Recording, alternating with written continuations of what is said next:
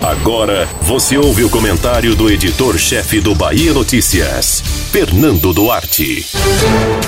Sérgio Moro é uma fraude.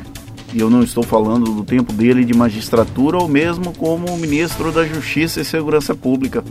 O ídolo do lavajatismo usa de má fé ao se apresentar como uma pessoa de centro no espectro político.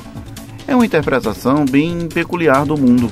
Moro é um personagem de direita, com flertes claros com a extrema direita, e se pinta como centro para negociar com outras forças após a frustrada tentativa de se dissociar integralmente do governo de Jair Bolsonaro. Toda a confusão começou quando os jornais do Sudeste divulgaram um encontro entre o ex-juiz e o apresentador Luciano Huck acontecido em outubro. É um agendamento perfeito para sugerir uma ampla coalizão, incluindo aí o governador de São Paulo, João Dória, como a construção de um caminho alternativo entre o bolsonarismo e o lulopetismo.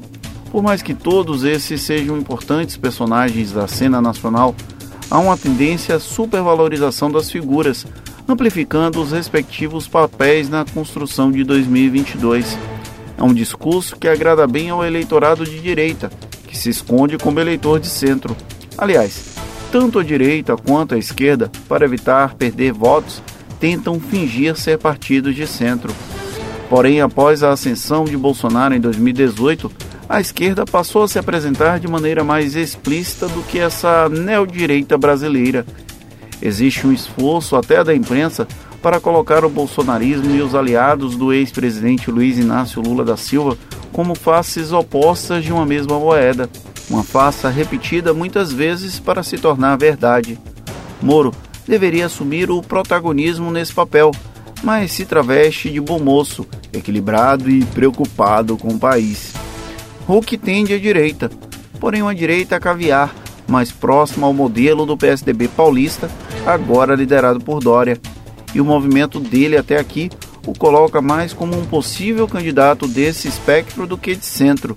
Os flertes e conversas com figuras como o governador do Maranhão, Flávio Dino, tentam dar uma roupagem de frente ampla, quando na verdade há interesses que estão longe de se tornar públicos e servem para tentar deslegitimar uma eventual mobilização feita por Dino, por exemplo, para construir o próprio nome numa disputa. O governador comunista é apresentado como uma alternativa de esquerda ao modelo lulopetista. Para apagar o incêndio do encontro entre Moro e Huck, o apresentador convidou o presidente da Câmara, Rodrigo Maia, para um almoço em que desmentiu um acordo com o ex-ministro foi uma tentativa de conter danos na relação ainda tímida com o DEM, que talvez tenha sido o único partido de direita a perceber uma demanda por uma candidatura de centro, tanto que o presidente da legenda, Semineto, fez uma negociação direta com Ciro Gomes para costurar alianças em 2020 com olhos na sucessão presidencial. Moro não é de centro, Huck também não. Pena que há uma dificuldade enorme em dar nomes aos bois. Se for para construir uma frente ampla em defesa da democracia, é preciso saber quem é quem no tabuleiro político brasileiro.